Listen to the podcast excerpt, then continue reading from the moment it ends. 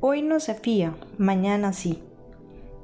Crecí en la época donde las pulperías de barrio usaban unas pequeñas libretitas para apuntar manualmente la deuda de, todo el vecindario. Entonces, cada vecino llegaba con su libretita y le apuntaban ahí el, el costo de lo que se llevaba. Sin embargo, daban tanto crédito que al final era más la deuda que la ganancia y llegaban al punto de poner unos rótulos que decían cerrado el crédito o hoy no se fía, mañana sí. Muchas de esas pulperías quedaron quebraron a causa de la mala paga de muchos y con dolor perdieron el patrimonio que con esfuerzo habían logrado para sustentar a su familia. Y pues pensando en esto me hizo recordar que hay un principio bíblico muy fuerte que dice no ser fiador. Pero cómo nos cuesta obedecer y cuando nosotros deseamos poner por encima de la palabra nuestra propia voluntad es difícil, es más difícil. Y pues bueno, quiero compartir el Proverbios 22-26, nos da un mandato muy claro que dice, no te comprometas a garantizar la deuda de otro, ni seas fiador de nadie.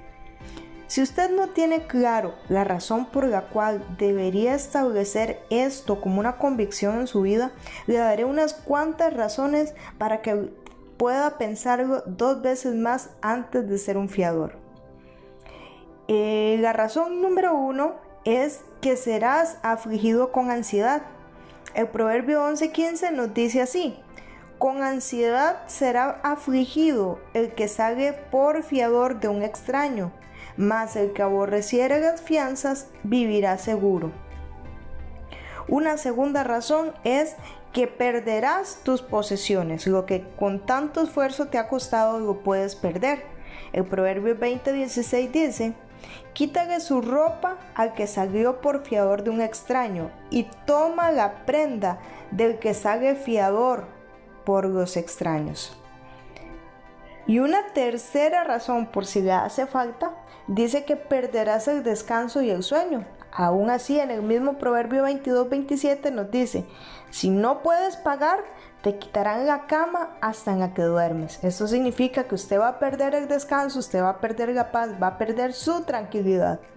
Y pues bueno, Podría darle muchas razones más, pero si usted es una persona que ama la palabra de Dios y desea obedecerla, esto le traerá mucha bendición. Es mejor decir con dolor no a un ser querido que en un futuro comprometer su tranquilidad y la de su familia.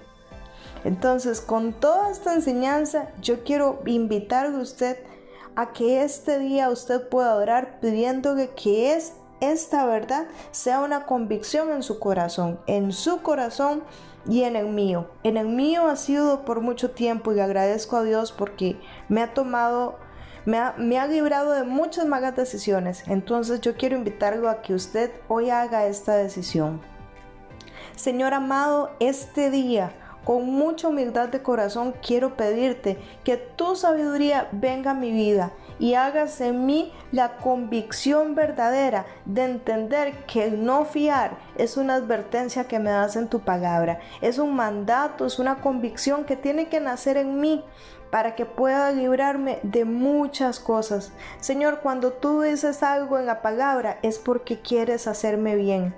Y el hacerme bien solamente me traerá bendición. Ayúdame a ser obediente. Ayúdame para que cuando alguien llegue a pedirme un favor de fiar, para que cuando alguien me, me pida que me haga cargo de su deuda, yo poder, Señor, tener la convicción de poder decir que no. Ayúdame a tener la sabiduría y las palabras adecuadas para poder decir que no sin herir a esa persona. En el nombre de Cristo Jesús. Amén. Y quiero darle un último consejo.